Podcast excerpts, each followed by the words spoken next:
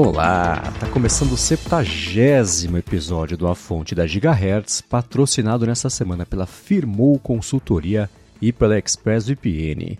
Quem tá falando aqui é o Marcos Mendes e assim como toda semana, o Felipe Espósito também tá por aqui, beleza? E aí, Marcos, tudo certo? E você, como é que vai?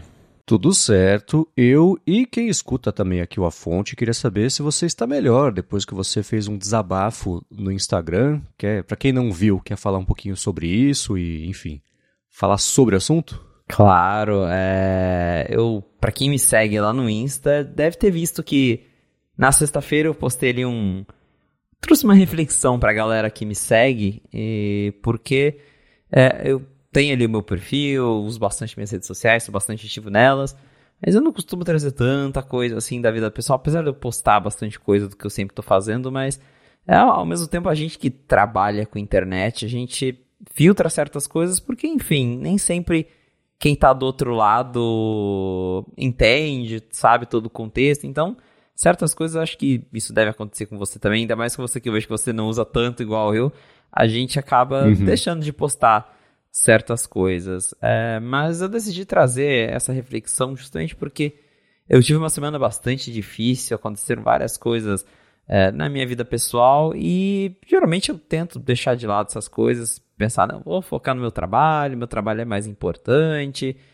E aí chegou num ponto em que eu tava pensando, caramba, é, é, eu tô deixando esses problemas afetarem meu lado profissional e, é, e eu acho que isso acontece com muita gente, né? De, de chegar num ponto que você começa a, a talvez se culpar porque as coisas do lado pessoal estão atrapalhando o trabalho. E, enfim, eu passei toda a semana nessa vibe até parar e refletir e pensar: opa, não deveria ser assim, né? Acho que deveria. É, se eu tô me sentindo mal, acho que eu preciso parar e cuidar disso ao invés de ficar preocupado com não tá rendendo no trabalho, não tá trabalhando o tanto que eu deveria. E a gente tá num, a gente vive numa correria em que a, a, o trabalho acaba ficando em primeiro lugar muitas vezes, né? E acho que quando se trata de saúde mental, que é algo que, enfim, é, até a gente acaba de vez em quando falando disso por, por causa de recursos, aplicativos aqui, mas é, no, no, dia a dia, muitas vezes a gente esquece de cuidar da nossa saúde mental, né? A gente está mais preocupado com terminar coisas, fazer os, os afazeres da, do, do, nosso trabalho do que de fato cuidar da gente. E foi sobre isso que eu falei na sexta-feira, porque eu tava nessa vibe mesmo de estar tá me sentindo culpado porque eu estava mal e aí por eu estar mal eu não conseguia produzir direito e virava uma bola de neve. Então, a reflexão que eu deixei lá é justamente essa, de que às vezes tá tudo bem, não tá tudo bem com a gente, e quando isso acontecer, tira um tempo para cuidar de você, vai se distrair, vai fazer outras coisas, depois você volta de cabeça fria pro trabalho, porque é bem mais importante cuidar da gente do que de ficar adiando isso até o momento em que, enfim, a gente acaba se estressando ainda mais, é, acaba ficando ainda mais mal. Então, eu mesmo né, tive um final de semana aí que eu consegui me distrair, consegui fazer coisas que eu gosto. E agora já estou me sentindo um pouco melhor. E para a galera que tá aí do outro lado, eu sei que tem muita gente que tá na mesma situação, porque muita gente acabou interagindo comigo depois ali com que eu postei os stories e falou a mesma coisa, que ah, realmente é uma coisa que é, né, nesse mundo moderno a gente acaba esquecendo de cuidar da gente e é importante, né, lembrar de, de cuidar, da, como eu falei no Instagram, cuidar da nossa cabecinha primeiro antes de pensar em outras coisas. Boa, é. O fato de você ter publicado isso é importante para muita gente, tenho certeza, porque é o que você falou, você costuma postar da vida pessoal, mas quem posta da vida pessoal, até quando parece aquela coisa, né, estou postando tudo, não está postando tudo, né? Então, o Instagram tem toda aquela coisa de a gente ver, né? Isso é a lente, o espectro perfeito da vida de uma pessoa que pode não estar tá com a vida perfeita. Não que seja o ruim, né? Sua vida não está ruim. Mas quem vê você postando, ah, o iPhone novo, olha que legal, faz, fiz isso, bacana, tô saindo. Tem esse lado que a gente quer promover. E às vezes promover para nós mesmos, né? Eu vou postar isso aqui que se eu postar o suficiente eu vou acreditar que tá tudo bem, né? Exato. Mais uma hora essa represa estoura, né? Então acho que o que você fez foi importante para si mesmo e para as pessoas verem que acontece, a gente fala sobre, você comentou, né? Ah, recurso novo, saúde mental, etc. Não é um recurso, né? É, um, é, é uma coisa que acontece na vida de todo mundo. Né? O que você descreveu aqui, não sou engenheiro de burnout, mas parece ser um pouquinho disso. Né? Exatamente. Né? Então, você fez certo primeiro de compartilhar e depois de, de reconhecer que você tem que sim que. Não você, Felipe, mas tem todo mundo, né? Tem que, às vezes, tomar, dar esse passo para trás, respirar fundo, segurar um pouquinho e falar, cara, não preciso. É, às vezes parece que tem que levar o mundo inteiro nas costas e muita gente não tem nem opção de não fazer isso, mas mesmo não tendo essa opção, existe esse direito de levantar a mão e falar, preciso de ajuda, levantar a mão e falar, preciso de cinco minutos e respirar fundo e o fato de você ter atingido esse ponto e você já comentou algumas vezes, não sei nem se você quer falar publicamente sobre isso, mas eu, eu fazia terapia até recentemente e você faz terapia também, certo? Sim. Então a gente vai reconhecendo os primeiros sinais disso. A, a parte chata é que para reconhecer tem que passar por isso. A parte boa é que a gente passa por isso e passa a reconhecer, né? e quanto mais cedo a gente levantar a mão, levantar o, né, o braço aí aos primeiros sinais disso, melhor. Então o que você fez, acho que foi muito importante e corajoso também que não é para todo mundo se abrir desse jeito. Exato, é, e realmente, já que a gente está tocando nesse assunto, pra galera que tá ouvindo e que nunca fez, porque eu, antes de fazer terapia, eu tinha um estigma muito grande quanto a isso, porque eu ficava, terapia é coisa pra gente doida, né, não, não é pra mim. Até que eu percebi que, que não, é bom, é bom fazer terapia e me ajuda bastante, me, me ajuda a colocar as ideias no lugar, porque é, acho que tem, pelo menos isso aconte, acontecia comigo, acontece até hoje, tem problemas que a gente guarda numa caixinha que a gente nem sabe que a gente tem até a gente conversar com um profissional que mostra que tem algo a ser resolvido. Então, acho bem interessante ir atrás de uma ajuda profissional quando você não está se sentindo muito legal. E, ao mesmo tempo, outra reflexão que eu acabei pensando bastante nisso, até falei um pouco ali no, no Instagram, é justamente sobre a gente que está aqui na internet e, e, e, trabalha né, com o público, é, muitas vezes, é, é o que eu comentei no começo, a pessoa, as pessoas que estão do outro lado, né, seja nossos ouvintes, nossos leitores, às vezes eles esquecem também que a gente tem uma vida pessoal, né, e a, pessoa, a galera acaba tratando a gente às vezes como é, uma máquina de criar conteúdo, sendo que tem dias que a gente não tá legal, e aí que isso, claro, às vezes a gente dá um deslize, escreve um negócio errado, publica alguma coisa errada, e aí o pessoal já vem em cima. E a gente tem um lado pessoal, a gente tem problemas para lidar, às vezes a gente não tá bem, e muitas vezes quem tá do outro lado não pensa nisso. Então eu também apareci em público para falar sobre como eu tava me sentindo, justamente porque acho que dá uma visibilidade maior para essa ideia de tem uma pessoa aqui do outro lado, não é só uma máquina que está fazendo conteúdo. Então achei importante falar disso publicamente. Excelente, é isso mesmo, né? Lembre-se de mandar um comentário escroto, tem uma pessoa do outro lado, né? Exato. Muito bem, vamos começar com os follow-ups aqui em relação às últimas semanas. E você, é, talvez o seu tempo livre, cuidando de si mesmo, resolveu, parece, tirar aí o atraso de The Morning Show e é uma temporada, né? Voltou recentemente a temporada, aquilo tudo. É, eu vou falar rápido para sair da frente e deixar você falar e aprender a escutar com você. Mas eu vi, sei lá, uns três episódios da primeira temporada, concluí que não era para mim e passou. Né? Então aí teve a segunda temporada, que me parece que fez um, um sucesso parecido com o da primeira e voltou com essa expectativa toda. E eu sei que tá o John Hamm, né? Que é o cara que fez Mad Men lá. E, enfim, né? É, eu gosto tanto desse ator que deu vontade de voltar a assistir. Aí eu pensei na prática voltar a assistir e falei, ah, quer saber? Acho que não. Né? Mas teve episódios com uma retrospectiva, pelo menos um com uma retrospectiva e como é que foi? Exato. Então, vou resumir aqui The Morning Show, tudo que aconteceu. É, a primeira temporada lá. The Morning Show é uma das primeiras séries do Apple TV Plus. Então, logo quando estreou o Apple TV Plus, já tinha lá The Morning Show. E é uma série com um elenco fortíssimo. E ela basicamente se trata ali de, de mostrar como é que funciona os bastidores de um, de um morning show, de um programa matinal dos Estados Unidos. E a primeira temporada ela é bem. É, ela se dá em torno de, de um personagem que é acusado de, de assédio É, e, enfim, gira em torno disso, tem vários desdobramentos. A segunda temporada ela já foi para um, uma pegada totalmente diferente, porque, para quem não lembra, a série atrasou e aí veio a pandemia. É, atrasou justamente por isso, na verdade, porque, enfim, ela estreou em 2019, antes da pandemia, então a Apple regravou, mudou tudo e a segunda temporada é sobre a pandemia.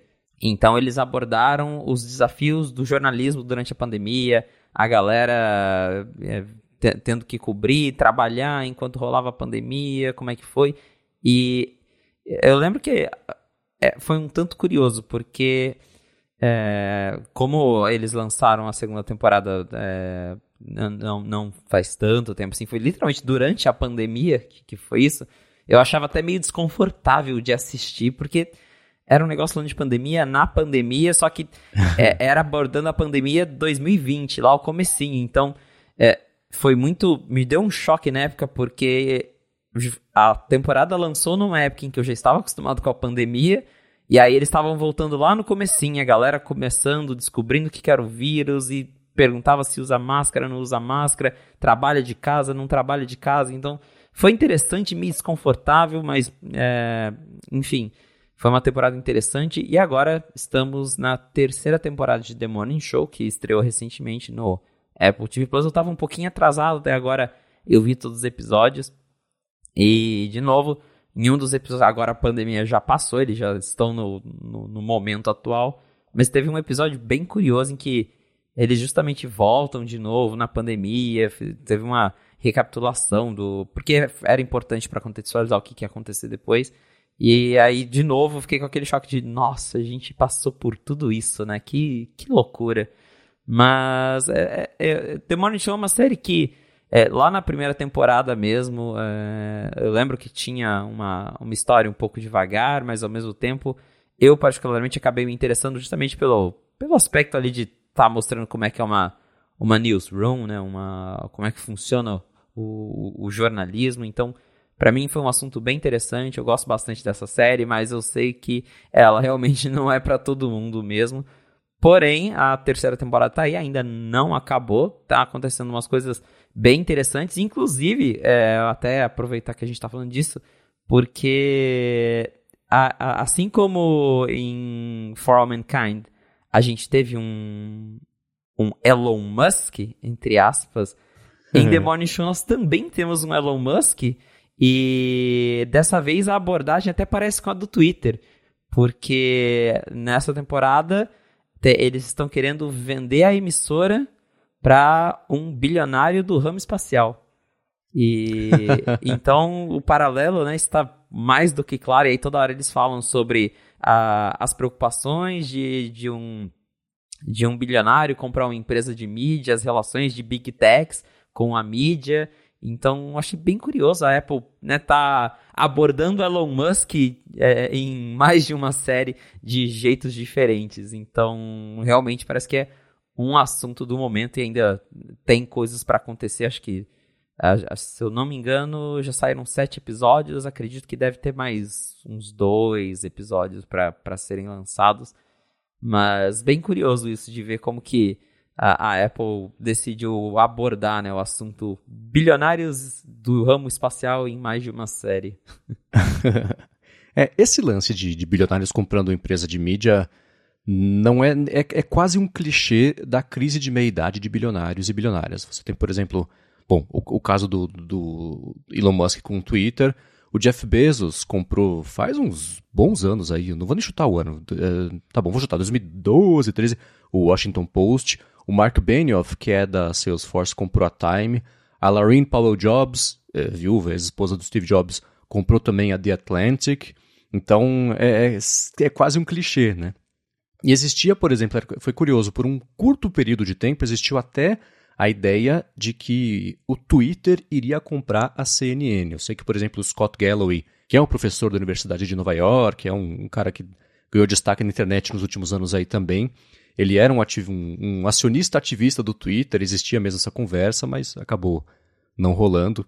Então, é, é, é, engraçado ver como. E existem outros também, não vou lembrar aqui os bilionários, são, são bilionários menos high profile, né? mas também tem outros jornais, revistas, etc. Então é curioso que eles tenham entrado também nisso aí. E o, o que eu lembro do, do elenco, né? Você que agora entrou. O, oh, eu não quero dar nenhum spoiler aqui, mas é o Don Draper, o bilionário, não? Quer dizer, o Don Draper não, né? O, o, o ator que fazia o Don Draper. é. Sim. Ah, tá. É o John Hamm. John Hamm, é. E sim, ele é o bilionário da Tá. vez. que é um elenco muito bom, né? O próprio. Ele ganhou o Emmy também, o Billy Crudup, que fez o, aquele Quase Famosos, filme super bacana, é o cara da banda do Quase Famosos.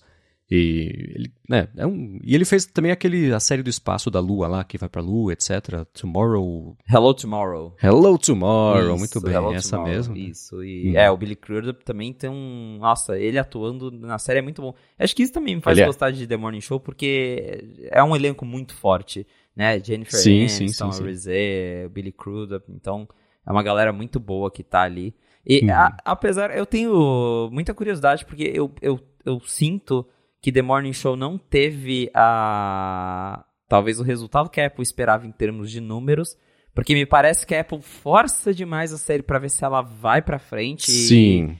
E eu sinto pelas outras pessoas que eu não vejo muita gente comentando sobre, então eu realmente acho que a Obasaki talvez não teve o resultado que a Apple queria, mas talvez por ser uma das primeiras e por ter um elenco tão forte, acho que a Apple continua insistindo pra ver se para ver se vai. E mesmo mesmo não como, eu falei, não sendo uma série que tenha caído no gosto de todo mundo, eu gostei bastante dela. É, ela foi, eh, bom, aposta inicial, e é isso, acho que é a série que tem a maior concentração de estrelas por metro quadrado, né, dos estúdios aí, porque você tem a Jennifer Aniston, tem a Reese Witherspoon, o Billy Crudup, o Mark Duplass também, ele faz muito filme, na verdade, que acabou fazendo série também. Pra quem viu Lost, tem o Nestor Carbonell, que é um personagem importante lá em Lost. E parecia mesmo, né, desde o começo ia ser uma aposta gigante e não parece que o resultado tem sido na mesma proporção, mas ainda assim é uma das séries de, de maior prestígio, de, de, de, ter esse, essa aura de importância e fama, né? E é uma coisa até meio meta porque fala justamente sobre isso. né? Então é, é interessante. E eu acho que foi a primeira série a ganhar um Emmy também, né? Então Uhum. começou bem e é isso. então, mas bacana, legal ver que é, eu gosto da ideia de, na medida do possível, ter temas atuais. Teve toda a temática da- do começo da série, na verdade, da primeira temporada do Me Too, etc. E depois passando pra pandemia. Então, isso é, é super bacana e, enfim, vamos ver se, na hora que acabar a lista de coisas que eu tô vendo, eu posso dar uma chance para as que eu parei. Vai que The Morning Show entra nesse rodízio. Vai que. Agora teve muita notícia sobre Apple TV nessa semana, Apple TV Plus, na verdade, é, nessa semana. Teve um- um- uma que foi bem importante, que também era de uma série que era para ter estourado e parece que não foi um estouro tão grande. Foi a do, do Jon Stewart, né? The Problem with Jon Stewart. Ele é um cara que é um comediante das antigas, das antigas não, né? Da, da, da geração semi-velha hoje do pessoal que faz talk show, etc. Ele era mais voltado para noticiário. Ele sempre foi mais sério do que um John Oliver, por exemplo, só que ainda assim trazia muita comédia, não era entrevista não era o estilo de talk show de um David Letterman, Carson.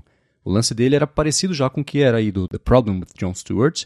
E ele tocou, eu assisti alguns episódios, eu assisti a alguns episódios ele tocava muito em temas bem centrados nos Estados Unidos, né? A coisa dos veteranos de guerra, o problema de, de, de armas, que é uma coisa universal, mas era um, um viés, uma pegada ali mais Estados Unidos mesmo.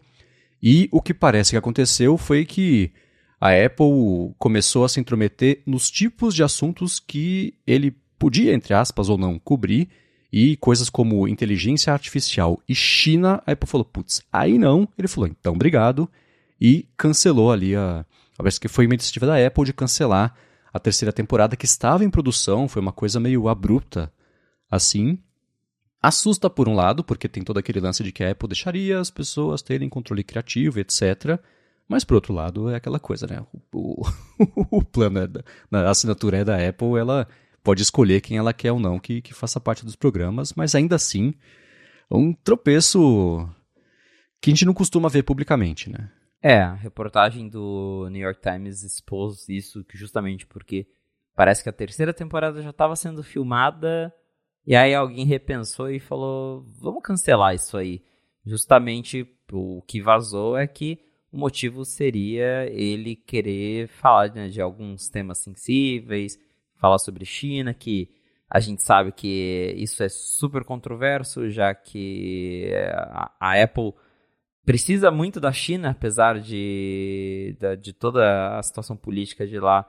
A, a, maior parte dos produtos da Apple vem de lá. A Apple é, também tem toda. A gente até já comentou aqui algumas vezes. Tem toda a questão da App Store também, que a Apple acaba é, cedendo alguns pedidos de tirar certos aplicativos, porque o governo chinês pediu e a Apple não fala muito sobre. Então é uma relação meio complicada. E aí também é, é, críticas sobre AI, tá vindo no momento em que a gente tem rumores de que a Apple tá planejando adotar AI, né, de, de uma forma mais, mais clara, mais abrangente nos, nos produtos. Então, é, talvez a Apple ficou um pouco incomodada com como isso poderia refletir na imagem da própria Apple, né? Porque isso poderia acabar afetando venda de produtos, talvez, mercado de ações, e aí não seria muito legal para eles, mas justamente esbarra num, na liberdade criativa que o Apple TV Plus dá para quem está trabalhando com eles, porque eu imagino que isso, por exemplo, talvez torne mais difícil de outros apresentadores é, estarem dispostos a trabalhar com o Apple TV Plus no futuro, justamente por um receio de uma represália, de não poderem falar o que eles quiserem. E isso gera uma preocupação desde o começo com o Apple TV Plus, porque eu lembro que é, antes do, do serviço ser anunciado já tinha aqueles rumores de que a Apple está. Tá é, procurando mais conteúdos family friendly e coisas assim. A Apple não vai deixar certas coisas irem ao ar. Por fim das contas, eu acho até que eles deixam passar bastante coisa, seja porque é um conteúdo mais violento, um pouco mais adulto, como também é, discussões sobre temas políticos. The Morning Show mesmo é uma série que aborda bastante o, o tema político ali dentro do, do, do, do ponto de vista do jornalismo. Mas, nesse caso, como era algo muito. E não era nem ficcional, né? Era realmente é, um, um, talk show ali falando sobre coisas reais. Aí, dependendo do que fosse falado, poderia ter um impacto direto na Apple. E acho que nesse caso eu, eles preferiram cortar. É uma pena, mas fico curioso justamente para ver como é que isso vai, ser, vai se refletir lá no futuro com outras pessoas que outros apresentadores, enfim, o, é, diretores que forem trabalhar com a Apple, se talvez isso vai criar essa esse receio né, em quem trabalhar com eles. Sim, é, aquele, o lance da China não é um mistério. 20% do faturamento da Apple vem de lá. E não importa o quão interessante você queira que seja um conteúdo, se for uma coisa que atrapalhe essa relação, não vai acontecer. Né? Por mais importante que sejam as coisas que eu tenho certeza que o John Stewart ia trazer, porque esse é o lance dele. Né? E me parece, olhando para o programa dele e olhando para o resto do mercado, falei do John Oliver. O, o, Last Week Tonight tem muito mais cara de uma coisa que poderia passar no Apple TV Plus do que o The Problem with John Stewart. Ironicamente, o John Stewart faz muito sentido na HBO, que traz alguns conteúdos que não é que chocam, mas que tem que são mais incisivos de um jeito que a Apple não costuma ser, porque ela tem mais, mais pratos equilibrando aí no ar, mais bolas para manter no ar, e, e, isso é uma delas. Né? Então, é uma pena, mas não surpreende, porque vendo o programa, ele não encaixava ali no que a gente está acostumado a ver das coisas vindas do Apple TV Plus e, enfim, ele já era incisivo demais, né? Indo para coisas e tecnologias ou que a Apple precisa, ou que ela vai desenvolver, tipo inteligência artificial, que a gente comentar já já também, não, não é um mistério, só é uma pena que isso tenha rolado. Agora, uma outra perda que rolou também, essa mais estratégica e menos é, é, dramática, foi que a Apple encerrou a parceria com a Skydance Animation, que era do John Lasseter, que, enfim, né, era brother de Steve Jobs, fundou a Pixar, que o Jobs fez parte também, etc. E, enfim, agora tem até conteúdos que vão para Netflix, né? Netflix bem atenta aí e já conseguiu. É, nem, nem tinha secado a tinta do, do contrato de, de de acabar com a parceria, a Netflix já falou, opa, chega aí, né? E, bom, vai fortalecer a parte de animação dela, que ela tentou algumas vezes já é, emplacar filmes e séries e coisas assim, mas não me lembro de nada nível Pixar ou semelhantes que ela tenha colocado no mercado. Tá aí. Pois é, teve essa notícia aí também sobre a Skydance, que outra perda pro Apple TV Plus. Eles chegaram a lançar aquele, aquela animação Luck que na época também, uhum. acho que foi uma aposta bem forte. Eu lembro que a divulgação estava bem pesada. Aqui no Brasil eles chamaram o Gregório do Vivier, Porta dos Fundos, ator conhecido, para fazer a dublagem do personagem principal. Lembro que teve muita divulgação do, do próprio Gregório no Porta dos Fundos, teve vídeo para divulgar. Então, houve uma tentativa. Só que também parece que o Luck não pegou muito, não deu o resultado que a Apple esperava. E é, talvez isso tenha sido um balde de água fria ali para eles. E a Apple viu que talvez, pelo menos nesse momento, a animação não é muito para eles. Ou não seja, talvez não é para o público da Apple TV Plus. É, enfim, não teve o resultado que eles queriam. E aí eles decidiram encerrar a parceria com a Skydance. Vai rolar isso que você falou, alguns projetos que ainda não foram lançados, eles vão para outras plataformas. E a, o que a reportagem fala é que eles ainda pretendem trabalhar juntos no futuro em algum projeto ou outro, mas o acordo, mesmo o contrato ali de, de, que eles tinham firmado antes, eles decidiram encerrar. É, falaram até que foi um acordo mútuo e então provavelmente os dois os dois lados viram que não teve não teve o alcance que eles acharam que ia ter e decidiram acabar com isso. É, eu fico. A gente tá falando aqui, a gente falou de The Morning Show. Né? Ah, putz, é, por mais bacana que seja, parece que não foi do jeito que a Apple queria. John Stewart, putz, né? Por mais bacana, não deu certo. A parceria com a Skydance, ah, por mais também, assim, não sei se o Apple TV Plus se não fosse da Apple, se fosse um serviço que dependesse de si mesmo para existir e só, né? Se ele seguiria desse jeito, porque só dá certo que nem a Amazon com a Amazon Prime Video, né? Que tá lá mesmo para vender outras coisas, né? E Exato. é a mesma coisa da Apple TV Plus, que tá lá para vender pacote, para vender iPhone. Então, se fosse que nem eu vejo o pessoal de coquetelaria, por exemplo, falando que, sei lá, é, bar que é para hotel pode dar prejuízo. E geralmente são esses que ganham prêmios, etc, porque custa muito para manter o bar, mas tudo bem porque faz parte de um plano maior e tem essa base, né? Então o Apple TV Plus é meio parecido, né? E é muito curioso. Agora, uma estreia, essa sim chamou atenção, não por ser do Apple TV Plus, mas por ser uma estreia de peso, é o Killers of the Flower Moon, Assassinos da Lua da Meia-Noite, da, das Flores da Meia-Noite, que é do Martin Scorsese, que enfim dispensa apresentações, e teve uma estreia forte aí no cinema, tanto lá fora quanto aqui no Brasil também, eu vi o pessoal comentando, muito vídeo, e etc., de reações no YouTube, né? O pessoal de crítica de cinema. E não ganhou da Taylor Swift, porque ela estreou nos Estados Unidos lá o filme da turnê atual dela, mas ainda assim faturou lá fora no primeiro fim de semana 23 milhões, isso Estados Unidos e Canadá, e outros 21 milhões também no lançamento internacional. E esse é um que eu estou bem ansioso para ver. Como eu comentei na semana passada, exige uma preparação mental, porque são quase quatro horas de filme, Scorsese é Scorsese. Mas foi uma boa largada aí. Com certeza, números bem positivos. E primeiro que eu fiquei surpreso porque a gente tá. Eu não sei se é o primeiro, mas eu não me lembro de, de ter visto outro filme da Apple no cinema aqui. Porque a gente sabe que a Apple lá nos Estados Unidos ela já vinha trazendo algum ou outro filme para o cinema, porque é um dos requisitos para concorrer premiações como o Oscar. Mas geralmente ela fazia isso em cinemas selecionados, e esse, pelo menos, ele tá passando aqui em Londrina, em todos os cinemas. Eu até fui dar uma olhada também para ver se eu consigo assistir depois.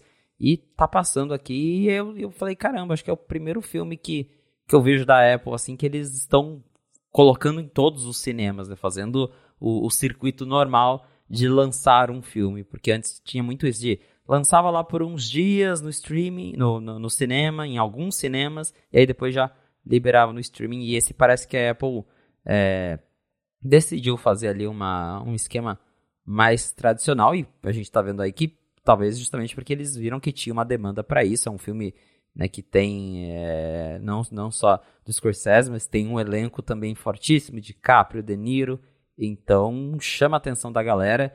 Eu até passei na frente do cinema, ouvi um pessoal comentando que tinha acabado de sair do cinema, de assistir, que assistiu, que gostou.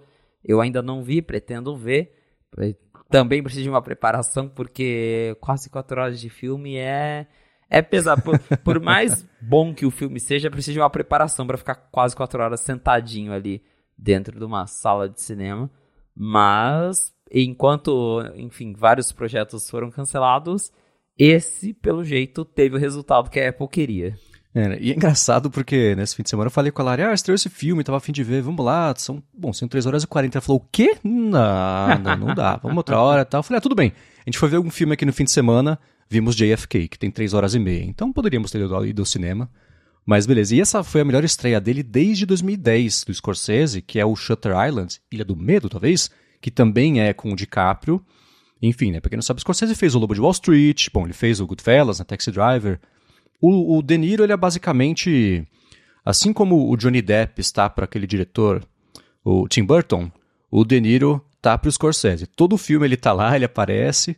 O Scorsese fez para Netflix aquele The Irishman, né, que usou tecnologia para deixar os atores mais jovens. Não ficou muito bom, mas ainda assim é um filme bacana. Infiltrados também, né, outro filme super bom dele. Também tem vários dele, tem o DiCaprio.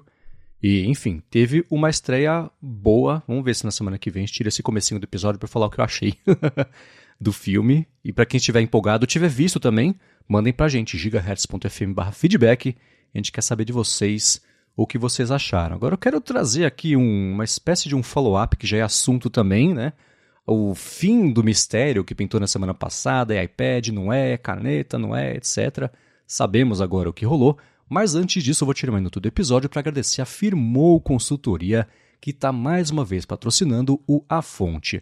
A Firmou oferece serviços de contabilidade consultiva e gestão financeira e ela é especializada em startups, desenvolvedores, empreendedores, profissionais liberais, pequenas e médias empresas.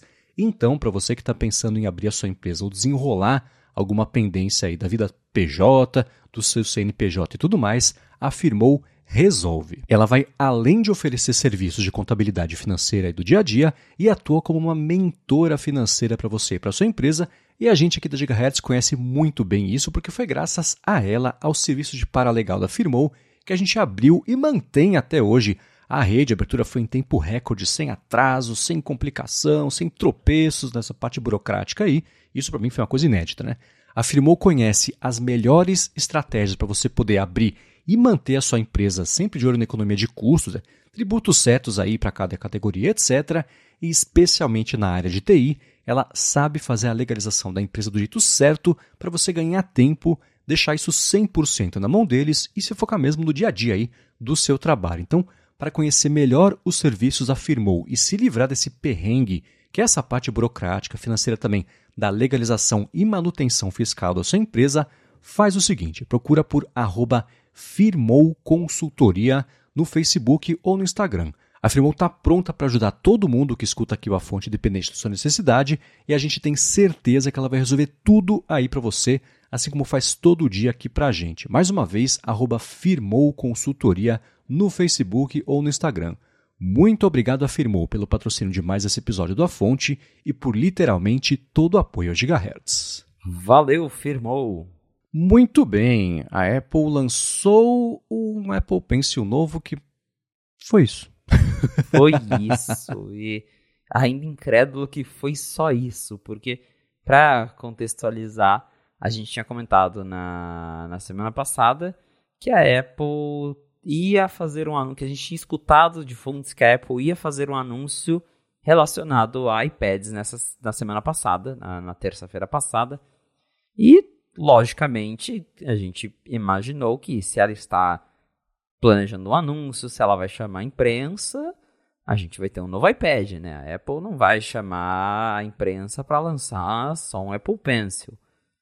E ela chamou a imprensa só para lançar um Apple Pencil mesmo. Ela, ela lançou um, um press release e a novidade é um Apple Pencil que também não é exatamente novo e também não é exatamente velho. É um é um Apple Pencil mais barato com porta USB-C, justamente para é, pensado mais naquele iPad mais barato, só que para surpresa de todos ele funciona com os outros iPads e isso talvez deixe a linha do Apple Pencil um pouco mais confusa para combinar com a linha de iPad que também é confusa. Né? Então, porque quando a Apple lançou o iPad 10 ano passado, que é o que ele ganhou porta USB-C, ele não ganhou o conector magnético do Apple Pencil.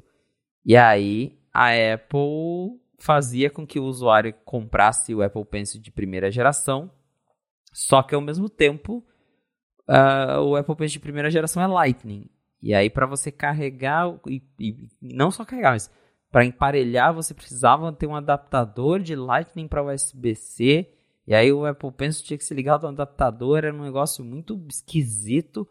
E agora a Apple resolveu isso lançando um Apple Pencil com porta USB-C. Então, ele tem o formato do Apple Pencil 2, que tem é, aquela parte reta ali, que, que realmente parece mais um lápis que não é, é redondo, brilhoso, ele é fosco, é, tem uma pegada melhor. E só que ele não carrega por indução. É, ele até prende no, no iPad, só que para você carregar ele, a pontinha de cima, isso eu achei legal que eles resolveram algo que era horrível no Apple Pencil 1, que tinha aquela ponta que você tirava para carregar e aquela pontinha você perdia em 5 minutos. ela ficava solta ali, você nunca mais achava ela. E agora, pelo jeito, é só um mecanismo que você puxa lá para cima, mas ela não sai. Ela abre a porta, você coloca ali no o cabo no, no carregador e consegue carregar o Apple Pencil com USB-C e também conectar o cabo USB-C direto no iPad para fazer o primeiro emparelhamento. Então, é uma solução um pouquinho mais elegante e ao mesmo tempo é curioso porque esse Apple Pencil, ele, como eu falei, ele tem o design do Apple Pencil 2, só que ele não é uma nova geração porque ele tem menos recursos. Então, primeiro, ele não carrega magneticamente e ele também não tem o, o rover, que é que só é compatível com o iPad Pro M2, mas que é aquele recurso para você só de chegar perto da tela, o, a tela já reconhece que você está apontando e aí mostra o cursor ou aumenta ali. Da, é, tem uma interação só de você apontar o, o Apple Pencil para a tela e isso ele essa versão mais barata ela não, não faz, não é compatível. O toque duplo para trocar de ferramenta que o Apple Pencil 2 tem, ele também não suporta e também não tem sensor de pressão. Então você consegue é, acho que ele tem sensor de, de ângulo, mas de pressão não tem. É, eu achei bem interessante esse lançamento, é, porque eu vi que uma galera tava perdendo os cabelos com, com o lançamento disso, porque no primeiro momento foi meio estranho, né? Que tava, tava todo mundo esperando iPad, aí veio um Apple Pencil, não é um Apple Pencil novo, é um Apple Pencil de entrada, e aí ficou uma coisa meio estranha. Mas eu achei interessante a existência desse modelo, justamente porque, vou dar o meu exemplo. Eu, quando eu comprei o iPad Pro ano passado, eu queria ter experiência completa, então eu comprei iPad Pro, Magic Keyboard, pensei, ah, vou comprar o Apple Pencil para ver. Eu, eu não sou artista, eu não desenho, eu não ilustro e eu raramente escrevo com o iPad. Eu uso o Apple Pencil para uma vez na vida fazer uma assinatura num PDF, rabiscar umas anotações, mas não é nada que eu use com frequência. E aí eu paguei 129 dólares por algo que eu não uso, euros, que foi mais caro ainda. Então, se fosse hoje, eu compraria esse Apple Pencil mais barato. Que, ah, ok, ele não tem o carregamento todo chique, ele não, não tem sensor de pressão, mas eu não, eu não desenho, eu não sou um profissional. Então, acho que para vasta maioria das pessoas, porque lá fora o Apple Pencil 2 ele custa 129, o de primeira geração custa 99 e esse chega por 79 dólares. Então ele é bem mais barato. Então se eu fosse comprar hoje, eu compraria esse modelo mais barato. Então eu achei legal ele existir e eu acho que para muita gente ele vai fazer sentido, porque para galera que só quer um um pencil para rabiscar ali, para porque tem curiosidade, quer ter a, algo para assinar um documento de vez em quando, grifar alguma coisa. Eu acho que ele é mais do que suficiente. É, então, é, achei bacana a Apple ter lançado ele. Acho que ele, ele existir não é um problema. O problema está mais em a Apple ainda precisar vender o Apple Pencil de primeira geração, porque ainda tem um iPad Lightning na linha que já não deveria existir há muito tempo. Mas ela. Acho que foi um acerto ter lançado isso. Talvez o acerto foi não ter lançado isso ano passado. Porque acho que esse Apple uhum. Pencil deveria ter vindo com aquele iPad 10 para evitar toda a situação, porque foi literalmente a Apple fazendo com que durante um ano as pessoas comprassem um Apple Pencil velho, comprassem um adaptador que não vem na caixa para poder usar, para poder ter a experiência completa, para um ano depois ela falar, então, olha aqui a solução. Só que essa solução já deveria ter vindo ano passado. Tanto que o iPad tem os imãs, e o William Max estava percebendo isso. O iPad 10 já tem os imãs para prender o Apple Pencil no lugar certo, porque a Apple já sabia que ia lançar esse Apple Pencil. Por algum motivo ela demorou um ano para fazer isso. Mas acho que o timing talvez não foi o melhor, mas eu achei interessante esse Apple Pencil mais barato. Sim, ele, o, o, timing de tudo da Apple tá estranho, né? Porque, especialmente, uma coisa que a gente vai comentar já já sobre talvez ter lançamentos de Mac aí no fim do mês.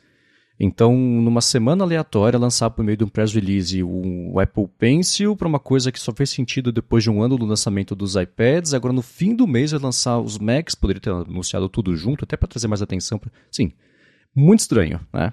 É, essa linha vai fazer sentido, mais sentido, quando a Apple descontinuar o iPad nada, que é o de nona geração, que é o único Lightning, e por isso que ela está mantendo esse iPad, o Apple Pencil Lightning na linha, quando sair um vai sair o outro, aí vai dar uma simplificada. Eu imagino, né, a Apple de Tim Cook nunca se sabe, mas faria mais sentido.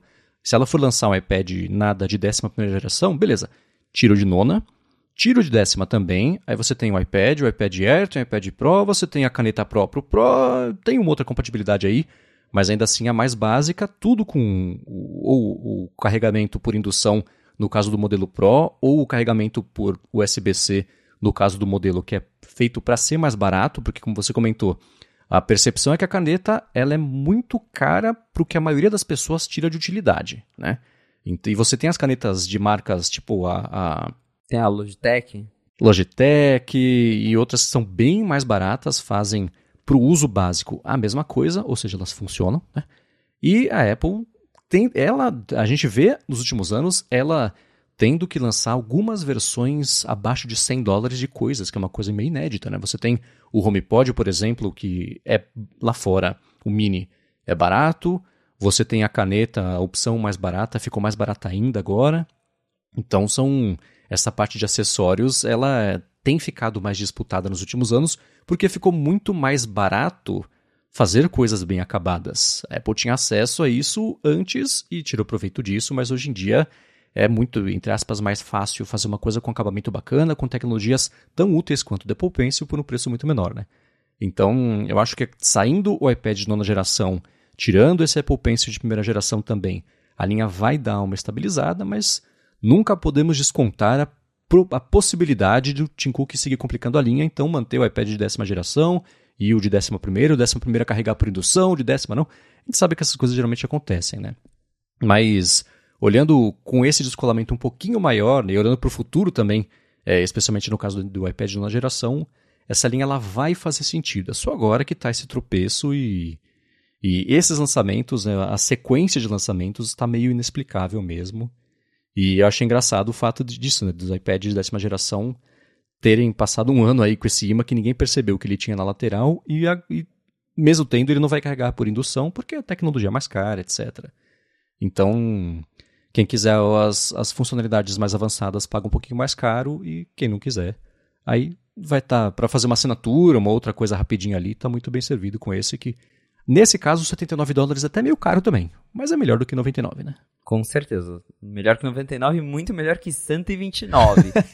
e mais um, um adendo aqui que foi algo que o William estava comentando também e que eu fiquei pensando nisso, que realmente a gente que está cobrindo aqui, que entende, que está vendo de perto esses anúncios, a gente pensa, meu Deus, que loucura, mais um Apple Pencil vai confundir a cabeça de todo mundo não vai, porque acho que o cara que. A pessoa leiga que vai na loja, ela vai chegar lá, vai perguntar, o vendedor vai falar: o que, que você vai fazer com isso? Ah, eu quero rabiscar. Compre esse baratinho aqui. E a pessoa vai sair feliz da loja. Então, o uhum. que é, uhum. parece que é um bicho de sete cabeças pra gente, pro cara que só vai lá na loja, é, ele vai ser bem. O vendedor vai explicar o que, que é, ele vai comprar o mais baratinho e tá ótimo. então, acho que para o consumidor final, acho que ter lá as 500 opções, no, no, fim das contas, nem faz tanta diferença assim. É, né, isso é uma coisa que eu vi o James Baroni também, abraço para ele, que escreve o Mac Magazine, falando né, que existe esse, esse cliente imaginário da Apple que está permanentemente confuso com todas as decisões da empresa. E no mundo real não é assim. Você quer um, você vai na loja, você pergunta, tem esse, você vai, compra e vai para casa, né? Você nem sabe que existe toda essa confusão em torno disso, mas algumas confusões eu acho que faz sentido falar sobre justamente a linha de iPads, mas ainda assim é menos grave do que a gente que gosta de tecnologia, gosta de tentar entender por que estudar a situação. É, é um outro planeta, né? Essas coisas coexistem e dão certo, afinal, a Apple é a empresa mais valiosa do mundo, não é por, um, não é por acaso, né? Com certeza. Muito bem, agora ainda sobre esse lance de iPads, é, a gente viu nas, nos últimos dias rumores que falavam que poderia sair, que talvez não fosse sair, etc. É, tem rumor também, nessa última semana falou sobre iPad dobrável também, que pode. Isso foi. Acho que foi o Ming Chico, talvez, que falou 2024, talvez 2025. Mas vamos falar sobre os iPads mesmo, né? Isso o Mark Gurman tinha comentado na semana passada e foi meio reafirmado nessa última semana que os modelos que vão sair vão ser mesmo aí no ano que vem. Né? A gente deve ter atualização não só do iPad de, de entrada, o iPad nada, né? Mas iPad Air também, com, e o iPad Air talvez até com chip M2, né? Isso tudo lá para março, coisa aí do ano que vem. E eu queria trazer isso junto, a gente já discutiu sobre isso aqui, então a gente pode falar rapidinho, mas trazer junto de o rumor que pintou sobre um iPad dobrável que pode pintar em 2024, talvez 2025, e uma enquete que eu achei bem interessante sua, que você publicou lá no Nat5 Mac, perguntando para as pessoas se estariam dispostas a comprar um iPad Air ainda maior em relação ao que tem hoje, né? Então, é, acho que a gente pode começar falando disso, na verdade, que eu achei o resultado bem interessante, mas você pode falar sobre ele e a gente explora a partir daí. Pois é, então também aqui recapitulando o que, que aconteceu, a gente tinha esses rumores de novos iPads, lá no começo do mês eu publiquei na 95 Mac bem detalhado sobre quais iPads a Apple está trabalhando, e eu cheguei a comentar que tinham duas versões do iPad Air em desenvolvimento. Na época a gente não sabia direito é, o que exatamente era essa segunda versão, mas que existiam dois modelos diferentes de iPad Air sendo desenvolvidos, a gente até cogitou que seria uma tela maior, e aí depois o Digitimes apareceu corroborando isso e falou que ah, as fontes da cadeia de suprimentos da Apple revelaram que de fato a Apple está encomendando um iPad Air maior para o futuro. No meio desses rumores, parece que esse iPad Air maior ele vai ter uma tela de 12.9 polegadas, que é o mesmo tamanho do iPad Pro maior, só que com uma tela LCD, o iPad Pro já é mini LED, uma tela mais avançada. Então, para corta custa, a Apple usaria um LCD. E aí eu fiz uma enquete lá no 95 Mac para perguntar para a galera, e aí, vocês comprariam um, um, iPad Air maior? As respostas, elas... Eu tô, eu tô olhando aqui o resultado agora. Se a gente pegar por, por tópico, porque eu coloquei ali três, quatro opções, aparentemente, quando a gente olha a maioria, né, a opção mais votada foi não quero um iPad Air maior, mas eu coloquei duas opções sim, porém uma diz que com certeza compraria. Essa opção levou 30% dos votos. E aí tem uma segunda opção que fala que compraria, mas só se a diferença de preço não fosse é, muito grande entre o iPad Air que a gente tem hoje e esse modelo maior. Então, somando ali essas duas, temos mais gente interessada do que não interessada, mas que falou ali que com certeza compraria um iPad Air maior. Temos 30% dos votos, enquanto a galera que falou que não teria interesse em um iPad Air maior, teve 36% dos votos. E o Chance, o Chance Miller até escreveu um artigo sobre isso, falando que, de novo, apesar de, disso aumentar a linha de iPad, mais um produto, toda né, essa história de a linha de iPad é confusa, o, um iPad Air maior ele até que faz sentido, porque entra no mesmo caso do MacBook Air maior, do iPhone Plus, porque até o que eu comentei na, na, nessa matéria que eu escrevi da enquete, hoje o iPad Air ele custa 599 dólares lá fora, e o iPad Pro de 12.9, que é o único iPad de 12.9 polegadas, ele custa 1.099 dólares. É quase o dobro do preço para você conseguir uma tela um pouco maior, se você quiser uma tela um pouco maior. E é caro justamente porque o iPad Pro ele é muito mais do que só uma tela maior. Ele vem com um monte de coisas. E às vezes o que você quer é uma tela maior para ver Netflix. É uma tela maior para você navegar na internet com mais conforto. Mas talvez você não queira um promotion, o chip mais novo, Thunderbolt, câmeras melhores, talvez você só quer a tela maior. Então eu acho que ter um, um iPad maior, mais barato entre esses dois modelos faria bastante sentido para muita gente. Acho que muita gente é, estaria disposta a gastar em um iPad Air maior e, pelo jeito, a Apple realmente está trabalhando nisso, em, em, trazer esse iPad maior que acaba sendo mais uma opção para a galera que quer comprar um iPad.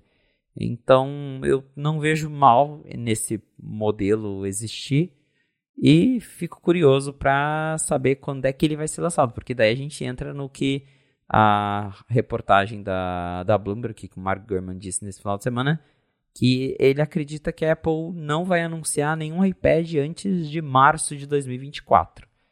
E é curioso isso porque a gente está numa timeline estranha da Apple, né? Voltando nesse assunto também. Permanentemente.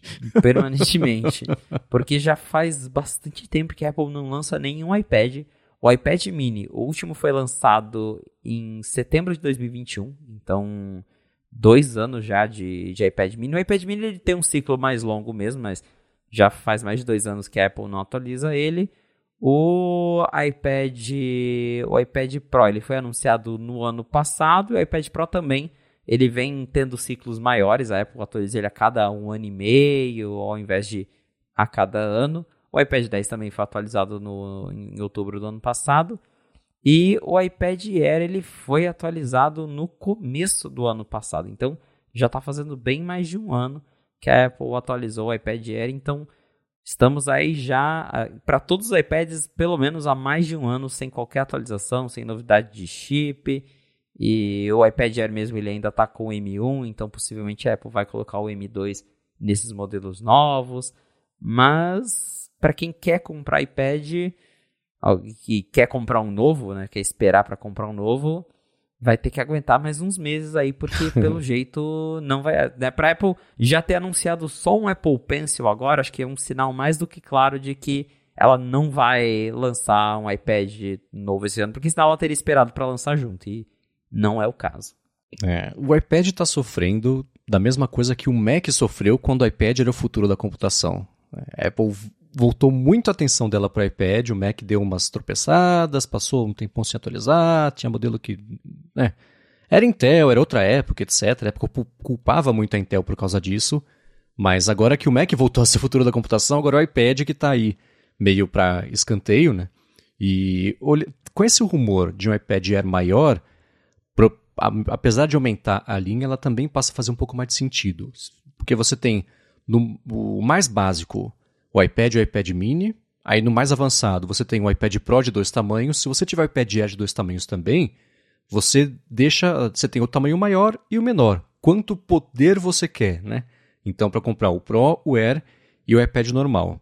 E a minha intuição diz que o iPad Pro serve de verdade para trazer interesse para o iPad Air. E o iPad mini, o iPad normal, é como se fosse o Chromebook, é voltado para a escola, a própria Apple colocar. Ah, esse aqui é, é, quase um brinquedo, tanto que é o modelo mais barato, né?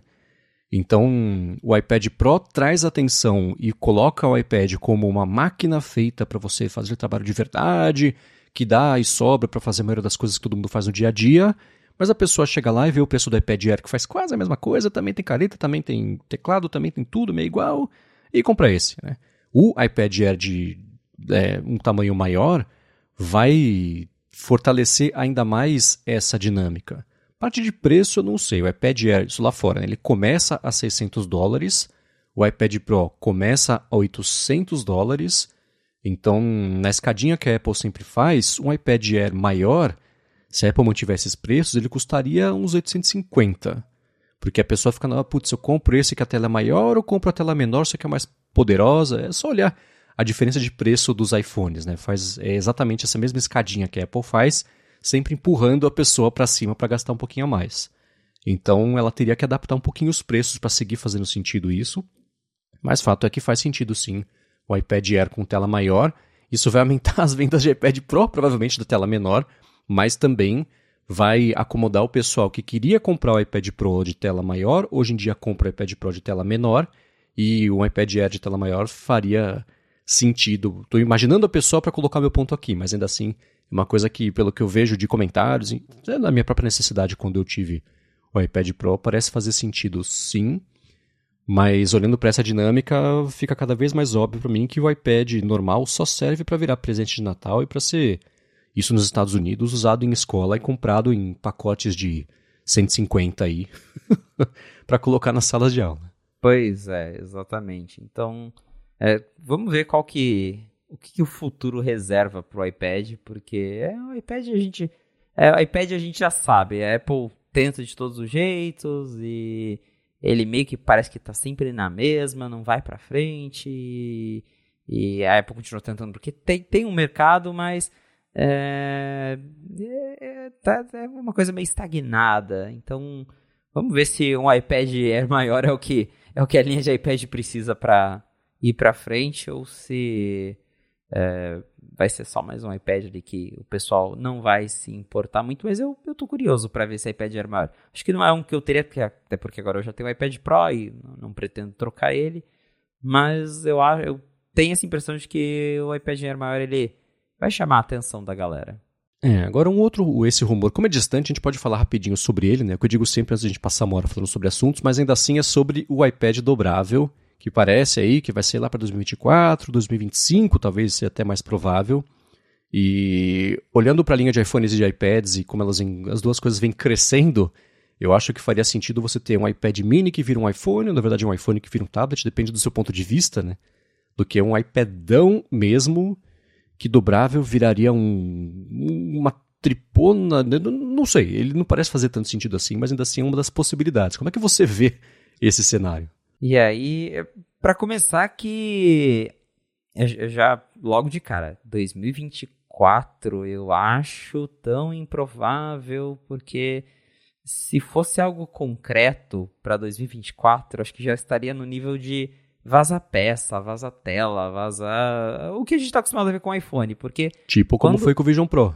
Exatamente, com o Vision Pro, que vazaram coisinhas, a gente já, já tava ouvindo falar toda hora sobre. Eu lembro que uns meses antes da WWDC vazou cabo, e enfim, vazam coisas quando um produto tá realmente ali no estágio de que é, tá sendo começando a fabricação em massa, né? Tá para começar a fabricação em massa, porque daí não tá mais aquela coisa, ah, tá, tá, tá, é um protótipo lá dentro de Cupertino. Não, é um negócio que tá na China já e vai cair nas mãos das pessoas em algum momento. E pra gente não ter nada concreto disso, eu acho que 2024 não.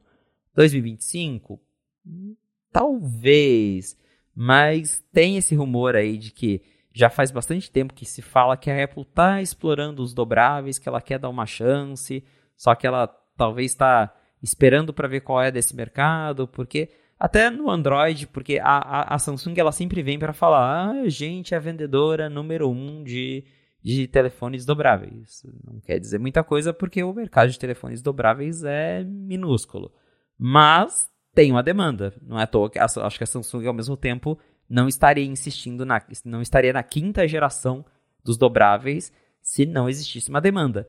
E eu tenho observado, é uma coisa que eu sempre. Eu, eu gosto de olhar quando eu tô andando na rua, andando, tô em algum lugar, em aeroporto. Eu gosto de ver que celular as pessoas estão usando. para ter essa ideia, esse feeling de. É, é, é, celular do ano, é celular novo.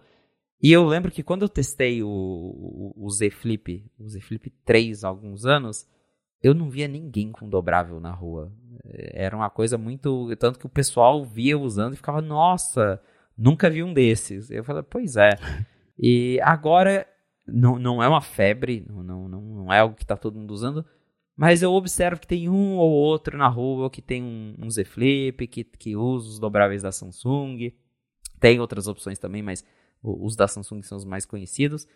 Então eu vejo que talvez está começando a surgir o um interesse por parte de pessoas comuns em experimentar esses telefones dobráveis. Então, talvez a Apple tá quietinha justamente esperando ali o momento certo para talvez não lançar algo cedo demais e não dar certo, ou também, claro, a própria questão de tecnologia, porque o telefone dobrável ele é mais frágil do que o normal, então é, na, no da Samsung, acho que todos, é um problema de todos. Tem aquele vinco ainda no meio da tela que, é, por mais que toda geração nova tente resolver isso, ainda é uma coisa que é aparente, uma coisa que a Samsung conseguiu resolver na última geração é acabar com o gap, o buraco que ficava quando você fechava a tela, porque a tela não fechava retinha, ficava o celular ficava meio torto, tinha um, um, um vão entre as duas partes, e isso eles resolveram na última geração. Então, acredito que a Apple também esteja esperando o momento certo de lançar isso.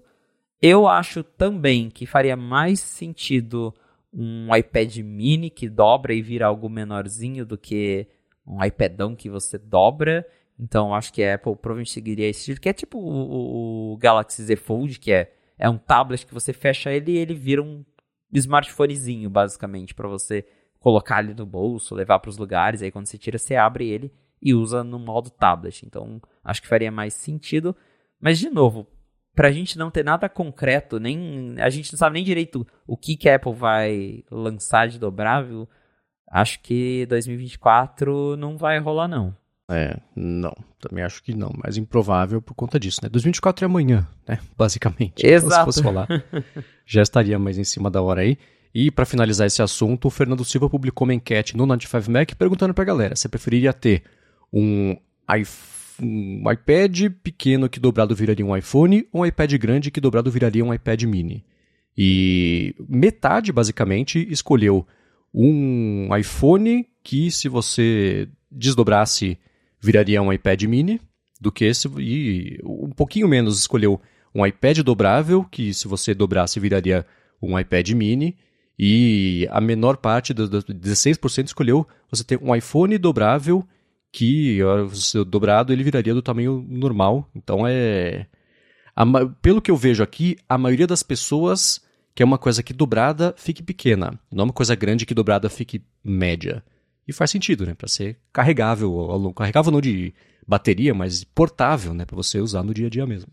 É, exatamente isso. Então, talvez, talvez tenha um, um, um público aí. Não acho que é um, um público grande, mas também deve servir de experimento para justamente acho que para Apple até testar isso dos dobráveis sem se comprometer tanto quanto ela se comprometeria lançando um iPhone dobrável. Porque, enfim, o iPhone tem o peso de ser um iPhone, acho que tem uma expectativa maior. E talvez se ela lançar um iPad dobrável primeiro, se não der certo, é um produto que ela descontinua numa sexta-feira qualquer. É. Por meio do Matthew Panzarino em sua nova aventura, já que ele saiu do TechCrunch. Mas tá, né, eu continuo tentando entender qual é o problema que os dobráveis resolvem, mas talvez seja eu preso ao passado, assim como falaram, internet por fibra, nada, de escada tá bom, sei lá, né? Vamos ver. Muito bem, seguindo aqui, a gente vai falar sobre Macs agora, que também é um outro festival de rumores desencontrados. A gente pode tentar fazer de sentido disso aqui, mas antes eu vou tirar um minuto do episódio para agradecer a ExpressVPN que está mais uma vez patrocinando a fonte e segue oferecer. Tem, se você acessar pelo nosso link, você tem até quatro meses de graça se você assinar o plano anual. É o expressvpn.com barra a fonte. É o seguinte, com a ExpressVPN você protege a sua conexão, especialmente o Wi-Fi público, que você deixa os seus dados aí é, a amostra, até exploráveis, né? Para instituto de pesquisa, por exemplo, os sites que você acessa, os aplicativos, servidores, streamings, conteúdos, etc. Com a ExpressVPN, isso não acontece, porque mesmo em Wi-Fi públicos, onde o seu dado é o preço, fica tudo criptografado ninguém tem acesso a isso. E para streaming, por exemplo, se você usar ExpressVPN e escolher um dos coisa de 100 países de servidores que eles oferecem, você destrava, você acessa o catálogo desses países, que é diferente aqui do catálogo do Brasil. Eu uso isso no YouTube, Netflix, HBO Max, né? dá para você ver muito mais coisa do que está disponível só aqui no Brasil. E a parte mais legal é a seguinte: se você for em expressvpn.com barra a fonte, você primeiro tem um mês de graça sem colocar dado de cartão de crédito para experimentar, ver como é que é a parte de velocidade, que é super boa, ver como faz para configurar, como é fácil configurar no telefone, no tablet, na TV, dependendo do modelo, no computador, no roteador da sua casa inteiro aí, se você quiser. E aí você já tirou um mês de graça. Aí se você assinar o plano anual, são três meses a mais também de graça, só porque você foi em expressvpn.com barra a fonte. Então, dá uma espiadinha, vale a pena, eu uso, eu confio. Uma última vez, expressvpn.com barra a fonte, três meses a mais na assinatura do plano anual. Mais um mês para testar. Muito obrigado, ExpressVPN, pelo patrocínio de mais esse episódio do A Fonte e pelo apoio a toda Gigahertz. Valeu, ExpressVPN! Muito bem, Sr. Mark Gurman, no último fim de semana, publicou a newsletter falando sobre o que ele imagina que vai acontecer aí com o futuro dos Macs, e um disso vai um pouco contra o que o Ming Chi Kuo tinha comentado quando o anúncio, o assunto, da verdade, é o iMac. De acordo com o Gurman, alguma coisa aconteceu na Apple porque era para ela já ter lançado um iMac de 24 polegadas com processador M1 e logo depois, que é o que existe hoje, né? Mas logo depois teria saído um iMac Pro com o chip M2 e aí depois o iMac de 24 polegadas também com o chip M2. Nada disso aconteceu. Tem mais de um ano que o Gurman fala que a Apple ia pular, na verdade, a geração M2 para o iMac e ia lançar agora uma geração com M3 e o Ming Chi falou que na verdade nem isso vai acontecer, que o iMac não vai ser atualizado aí em 2023. Existe um outro rumor sobre o iMac Pro, até um tamanho maior também. Isso está meio confuso, quero entender melhor com você o que está rolando. E ao mesmo tempo, foi uma coisa que o Adorno, abraço Adorno, observou, é que os estoques de MacBook Pro estão em baixa nas lojas lá fora, especialmente já faz umas semanas, e agora ganhou mais peso a teoria de que a Apple pode anunciar ainda no fim desse mês uma geração nova de MacBooks Pro, MacBook Pros, MacBooks Pros, que vão contar já com o chip M3. Curioso, porque será menos de um ano entre um lançamento e outro. Uma pena que o meu vai passar a ficar desatualizado, mas tudo bem, estou acostumado. né? Então tem tudo isso que pode, de acordo com o Gurman, acontecer entre dia 30 e 31 aí desse mês para Apple colocar isso até a tempo aí do relatório fiscal que ela vai divulgar no comecinho de novembro. E aí? Pois é, muita confusão sobre a linha de Mac. Também vou ficar triste se o meu Mac ficar velhinho já esse ano, porque, pô, comprei ele logo quando lançou, tava, achei que ia durar até ano que vem. Não, claro que ele vai durar muito mais que isso, né? Mas a gente gosta de ter a sensação de estar com o mais novo. E uhum. acho que o único produto que dá para ter essa sensação garantida por um ano é o iPhone mesmo, se você comprou no lançamento. porque o resto é, é sempre uma surpresa. Mas realmente a gente tem Mintico e Margana mais uma vez se desentendendo, porque já faz um tempo que está acontecendo isso, né? O, o Gunman diz uma coisa, Mintico diz outra, outros sites, às vezes o próprio 95Mac diz outra. Então agora a gente tem aí essa história dos Macs em que o Mark Gurman está falando que a qualquer momento a Apple pode atualizar tanto o iMac e o MacBook Pro. E o Mintico está falando nada disso, não tem nem sinal de iMac novo por enquanto talvez ano que vem ou depois, né? E ele falou que até em 2023 parece ser improvável que a Apple deixaria para 2024. Eu ainda não sei, eu adoraria que um dia alguma de nossas fontes contasse pra gente do porquê a Apple não atualizou o iMac com chip M2 quando ela atualizou toda a linha e ela fingiu que o iMac não existia ali, deixou ele de lado. E ao, mesmo tempo, é, é, teve essa reportagem que o Adorno fez sobre os estoques dos Macs, realmente o iMac está fora de estoque, o MacBook Pro está fora de estoque, mas me parece tão estranho pensar que a Apple vai possivelmente lançar um Mac M3 agora, assim, por um press release, sem um evento. Claro que talvez ela pode marcar um evento e a gente não está sabendo, né? Os eventos hoje são gravados, é toda aquela coisa é, pré-gravada que a gente já está acostumado, então ela não precisa nem chamar a imprensa lá. Se ela quiser, ela pode num belo dia falar: Ó, oh, semana que vem tem um videozinho para vocês assistirem. E aí vem o, o M3, mas é, me parece tão. De novo, timeline esquisita da Apple. Tá muito esquisito isso.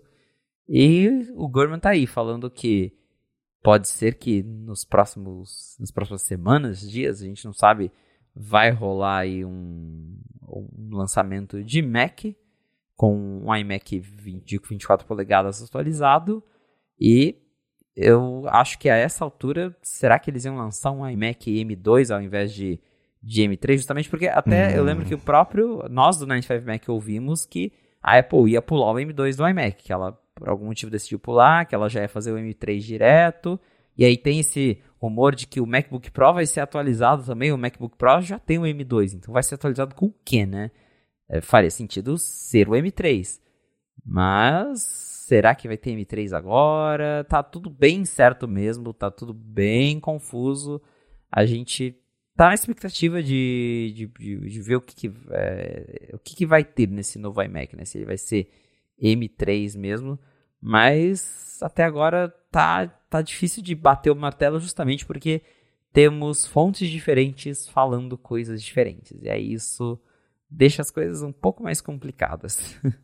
é, esse lance do M2 é estranho mesmo. Se a Apple fosse lançar o M2 para um iMac Pro e depois lançar um iMac normal também com M2, a gente veria ela anunciar e vai saber em que momento do lançamento da geração M2 inteira ela faria isso. Ia ser estranho ela anunciar a versão mais parruda para depois anunciar uma versão mais, menos parruda, né? E isso pode até virar o mesmo assunto que estão falando. Né? Uma coisa que o Rafael Fishman fala, por exemplo, no Mac Magazine, que é muito estranho a Apple no ano que vem anunciar, ou lançar, na verdade, o Vision Pro com M2, se os Macs já estarão com M3. Né? Ele já vai chegar entre aspas, com um chip desatualizado em um ano aí. Então a aposta dele é que a Apple vai chegar um momento e falar: escuta, lembra do M2? Brincadeira, é o M3 que vai ter aqui no Vision Pro para ficar ali mais a prova de futuro aí. Então existe pelo menos essa teoria rolando, né? E o iMac Pro com M2 lançado antes da atualização do iMac com M2 também esbarraria um pouquinho nisso. Apesar das especificações mesmo aí do M2 já serem conhecidas, porque o mercado já tem, isso já está à venda, né? Mas ainda assim seria mesmo uma incongruência. Eu, o, o, iMac, eu não sei o que acontece com, com o iMac. Ele, eu até brinquei no Threads esses dias que o iMac e o iMac Pro também, eles são o novo Mac Pro, que historicamente está banado o lançamento, né? uma vez a cada 10 anos atualiza. E é isso, né? Não sei. É, é, o tipo de coisa que daqui a uns anos, quando alguém sair e escrever um livro, a gente vai entender o que aconteceu por toda essa época e era de chips, porque a geração M de chips da Apple deu super certo era, a gente vai voltando a falar da Intel, né? A Intel era o bode expiatório de vários tropeços aí, fato de atualização da linha de computadores da Apple, toda a linha, né? Tanto desktop quanto laptop também. E agora que o chip é da Apple, vem problemas parecidos. Não é a mesma coisa, mas também tem esses tropeços, essas mudanças de, de, de planos e os atrasos. Então, a conclusão é que é difícil fazer esse tipo de coisa, né? Não é tão fácil quanto parecia quando fazer só os próprios chips, entre aspas só, né? era a ideia que resolver tudo, não é exatamente assim. Mas seja como for, né, uma outra coisa que dá peso para essa teoria de atualização dos MacBooks Pro é que na semana passada lá fora teve já até MacBook Pro com desconto de 200 dólares, então é provável mesmo que essa linha esteja para ser atualizada aí. E né, eu brinco aqui que, ah, poxa, vai ficar desatualizado. Não, o meu, né? É, em menos de um ano, ok, mas é, é assim, eu acho que vai ser menos caótico do que quando a Apple atualizou do iPad 3 para o iPad 4 e trocou, no fim das contas, só a porta para o Lightning. A gente já falou sobre isso aqui algumas vezes. Então tá aí. Se alguém está pensando em comprar, especialmente lá fora, Mac, acho que agora vale dar uma seguradinha, espera um pouquinho, né? Deixa esse dinheiro rendendo por um mês aí. fica menos absurdamente caro se você for comprar no mês que vem, se claro existir essa oportunidade. É, pra galera, pra galera que vai comprar iPad, espera ano que vem. Pra galera que vai comprar Mac, espera até o final do mês. tá vendo só como esperar até o final do mês não é tão ruim assim? Agora, pra gente finalizar aqui o episódio, uma outra coisa que o German trouxe, que a gente já discutiu aqui, mas que eu acho que vale a gente dar uma atualizada, é sobre os planos da Apple com inteligência artificial. De acordo com o German, nessa última semana, apesar da Apple falar, não, estamos fazendo coisas com IA generativa já faz muito tempo, é, fontes diretas do Gurman falando assim, que a Apple foi pegar de surpresa por esse boom das IAs, essa geração nova né, das IAs generativas, os Large Language Models e o processamento natural de linguagem, etc., que o ChatGPT basicamente inaugurou no finalzinho do ano passado, e que está, sim, uma correria na Apple para ela correr atrás, né, correria desse tempo perdido, recuperar o tempo perdido em todos os domínios dela. Então, desde a Siri, que é a aplicação mais óbvia para isso, até, por exemplo, o Xcode, né, para fazer uma coisa tipo o GitHub Copilot, que você interage com o assistente, ele te ajuda a fazer o código, ou te dá o código, você implementa isso, uma coisa ou outra, ajusta lá para fazer o aplicativo. Que o EdQ também está envolvido nisso para colocar IA generativa em diver... ou, ou generativa, outro, outras IAs em diversos serviços, Apple Music, como acontece no Spotify, por exemplo. É, a Switch iWork também, né? então você usar a ajuda do que seria basicamente a Siri com inteligência artificial para fazer slides do Keynote, ajudar nas suas planilhas lá no, no, no, Numbers, no Pages também, essas coisas todas. E existe uma. A Apple ainda está acertando se é uma coisa que vai rodar local, se é uma coisa que vai rodar na nuvem, se é uma mistura entre os dois, que vai ser a minha aposta, mas para gente que falou sobre isso e o assunto deu uma esfriada, parece que na Apple ela segue correndo atrás do tempo perdido e ela tem o desafio que é o seguinte, né? Tudo isso que eu falei, existem análogos, né? O Siri tem o ChatGPT, basicamente. O Xcode tem o GitHub Copilot. O Apple Music tem o Spotify com inteligência artificial. A Switch iWork tem as coisas do Office que agora ganharam também o Windows Copilot. E a Apple faz tudo, né? Então o desafio dela é multiplicado por todos esses domínios, essas instâncias e fazer um sistema que funcione. Lembrando que a nossa base de comparação é a Siri, que não tem exatamente a nossa confiança Acho que o William Max postou esses dias. Qual que é a cotação do dólar? Aí a Siri falou: ah, vê lá, procura você, tá aí no Google. então é um universo muito diferente, né? Mas é que bom que ela segue investigando e investindo nisso. E vamos ver se no ano que vem pintam mais frutos dessa iniciativa, né?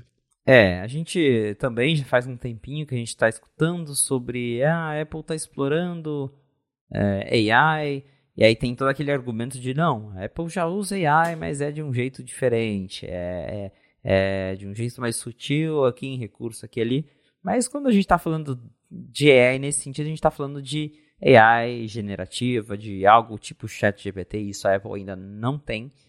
E pode ser pelo jeito que no iOS 18 já apareçam os primeiros sinais disso, e até o, o Guilherme né, que tem é uma equipe liderada pelo Federighi, o Ed Kill, que, que, são os, caras do Federico, é o chefão de, de, software da Apple, o Ed Kill, o cara de serviços, que é a pessoa que cuida da Siri, inclusive, então faz sentido ele estar tá envolvido.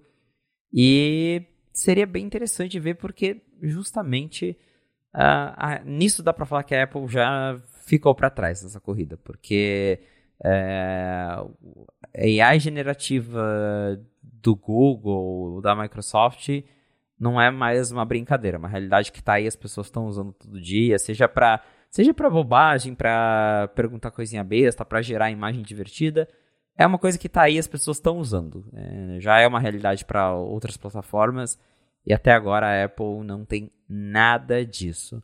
Mas o que eu fico mais curioso não é nem para ah, quanto que a Apple vai fazer, mas sim como que ela vai executar isso, porque até a reportagem fala sobre que a própria Apple ainda não decidiu se ela vai seguir uma abordagem de processamento usando a nuvem e que isso requer enviar os dados dos usuários, enviar os comandos né, para a nuvem para processar e se devolver o resultado entregue, ou se ela vai fazer um processamento local, que é o que ela faz com a Siri hoje, por questão de privacidade, tudo é processado local. Só que o processamento local, enquanto ele é bom para privacidade, ele torna mais difícil para você deixar a assistente mais esperta. Justamente porque toda vez que você precisa lançar um recurso novo, você precisa atualizar o, o seu banco de dados, processamento local, para deixar ele mais inteligente, para daí ele entregar melhores resultados. Só que, justamente, é, a Siri ela já é mais burrinha do que as outras, porque toda vez que a Apple precisa mudar alguma coisa, ela tem que lançar uma atualização de software que vai lá atualizar o, como a Siri usa o chip neural, e, ou até mesmo depender de novos chips neurais para fazer novas coisas, enquanto ela poderia simplesmente estar tá processando tudo isso online como outras fazem. Então parece que está rolando um debate interno lá dentro da Apple para ver se eles se rendem e, e até, claro, imagino que eles vão dar um jeito de fazer isso de uma forma que consiga garantir uma certa privacidade, mas é, é, é, não é a mesma coisa que processar local, e isso é um argumento que a Apple tem muito forte, fala, não, a Siri é processada local, o chip do Apple Watch agora processa a Siri localmente para você não precisar depender tanto da internet assim. Então, pelo jeito, esse é um debate que está rolando lá dentro e eu tenho muita curiosidade para ver qual modelo eles vão adotar. Se eles vão se render ao modelo online por ele ser mais flexível, se eles vão bater o martelo, bater o pé e falar, não, é, a gente vai continuar com o processamento local, ou até um caso híbrido, talvez, algumas coisas mais simples sejam processadas localmente, coisas mais complexas vão para os servidores. É, acho que essa é a minha maior curiosidade no momento. Qual modelo que eles vão seguir para lidar com isso tudo? É, a gente tem, por exemplo, no caso do Google, que eles têm é, o modelo deles que é o Palm, eles na Google I.O. desse ano anunciaram quatro modelos dele, é, o Gecko, o Gecko é o menor e o Unicorn maior, tem o Bison e tem um no meio do caminho também, e o que é menor, ele é feito para rodar localmente em telefones. No caso do Facebook, que tem, a Meta na verdade, né, que tem o modelo Llama, ele é um de código aberto, etc. O pessoal também achou um jeito de dar uma. de, de, de otimizar o tamanho que ele ocupa e o processamento dele para que ele também rode localmente. Então, para coisas mais básicas, lembrando que isso, se for anunciado lançado, vai chegar lá para setembro do ano que vem, né? Tem que ser local, né? Para a maioria das coisas, né? Então, depender de nuvem para fazer isso é faz sentido porque a Apple já está atrás, então ela vai continuar atrás por um tempo, né? Então pode ser que uma primeira versão dependa da nuvem para rodar, mas e, e, hoje você olha a Siri que faz comandos locais também, você depende da internet, acabou de sair coisa para Apple Watch também que já faz isso, mas ainda assim não faz sentido ela lançar um negócio desse que dependa da nuvem para coisas assim, coisas mais avançadas, ok, né? Mas para coisas simples tem que rodar local, senão já vai lançar um negócio atrasado para comprovar que não está atrasado. Então é um problema, né? Então isso vai ter que, que rodar sim. E o principal, eu acho, aqui vai ser, já que atrasou, faz com calma e lança direito, porque a pior coisa que pode acontecer é isso, né? Criar toda essa expectativa, não por conta da Apple, mas o público criar sozinho essa expectativa, e aí volta ao assunto dos iPads da semana passada, né? Quando ela lançar, não ser nada disso, ser uma coisa incompleta, é só um teste, isso aqui vai melhorar, é um beta público, ano que vem gente vê. Não. Então calma, faz direito, lança direito, que bom saber que existe essa iniciativa ocupando a empresa inteira para lançar alguma coisa assim. A gente tinha ficado sabendo do Apple GPT lá para trás em julho, né, quando o Gurman falou sobre isso. É, parece que andou, se não andou, pelo menos cresceu em escopo esse projeto. E que bom saber que tá no mapa ter uma Siri que use algo como o ChatGPT, ainda que seja feito pela própria Apple, etc. Mas tem que ser local. Se não for local, já, já, já começou errado. E dá um medo, né? Porque também não é inédito a Apple fazer esse tipo de coisa. Então, não sei, não sei. Fico esperançoso com muitos asteriscos aí para ver o que vem pela frente. É, vai... esse assunto é um dos que ainda vai render bastante até a próxima WWDC. É isso aí. Agora eu menti de novo para vocês, tá? Para finalizar de verdade aqui, tem uma matéria bem interessante que eu achei no Net 5 Mac na última semana que foi uma pergunta de um post feito pelo Zach Hall querendo saber qual foi o produto que você queria muito ter comprado na época em que ele saiu. E o Zach Hall colocou lá os produtos dele. Eu falei, cara, essa é uma excelente pergunta, sabia? Eu vou fazer para o Felipe. Então, qual o produto que você queria ter comprado quando ele saiu que, enfim, não deu por. Você vai falar por quê? Caramba, que pergunta difícil. Eu acho que. Eu, eu vou dizer o primeiro iPhone, viu? Porque eu, eu era bem criança na época, mas eu lembro de ver na TV. E né, na época eu não, não, não entendi direito o que, que era, mas é, porque repercutiu muito na mídia o primeiro iPhone. E eu achei muito legal e é, eu penso até, acho que eu, eu, depois eu tive, o, o primeiro que veio para o Brasil foi o 3G e eu tive o primeiro iPod Touch, está aqui até hoje, porque justamente eu queria o primeiro iPhone, não tinha como, porque não vendia no Brasil, era bloqueado, demorou até um tempo até surgirem as ferramentas de desbloqueio, era super complicado, então era, era, era complicado ter um iPhone no Brasil naquela época. Eu tive o iPod Touch, mas eu gostaria de ter comprado, de, de ter tido a oportunidade de ter a primeira geração do iPhone. E você, Marcos Mendes? O que, que você queria ter comprado? Então, se eu não tivesse tido a primeira geração do iPhone, essa sem dúvida seria a minha resposta também. E tem uma questão de, mais de profundidade nessa pergunta que é a seguinte, né? O lançamento aconteceu, a gente perdeu esse lançamento ou porque era muito jovem, ou dependendo do produto não estava vivo ainda, né? Tem gente que, que escuta a fonte que não estava vivo quando saiu o iPhone, que é uma coisa mais maluca, mas acontece, né? então, é que nem, sei lá, né? Putz, eu queria muito ter estado vivo quando saiu o primeiro Mac, né? Então, existe isso, né? Mas partindo da premissa de que eu, com essa idade aqui, adoraria, por exemplo, estar presente quando foi lançado o iMac G4, né? o, o que era o, o, o lindão, né? Aquele que tinha a tela com um pescoço grande ali que você Sim. ajustava para cima e para baixo, tinha aquela base, uma esfera cortada pela metade ali. O Acho que esse é um Isso, exato. Né? Dos produtos mais bonitos até hoje que foram lançados aí. É, no caso do iPhone é curioso, porque eu não prestava atenção nesse mercado quando o iPhone saiu, mas assim, um amigo meu comprou, ele foi para o Paraguai, comprou, trouxe para cá. Assim que eu vi, eu falei, putz, é isso, gostei. E aí eu fui no Mercado Livre, comprei, recebi um golpe, comprei o segundo, esse chegou, né? Então foi a minha experiência inicial com o iPhone foi essa.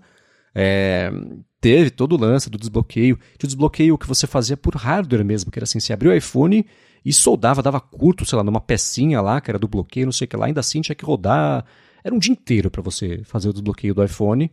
Mas como eu tive, né, eu, eu, gostaria de ter tido o iMac G4, que na época da faculdade foi quando tive contato com ele, porque ele tinha um, na SPM lá, tinha um estúdio de fotografia digital e todo o estúdio era composto pelos iMacs G4. Eu, eu sentava lá falava, nossa, que coisa legal, alienígena, bonito, né?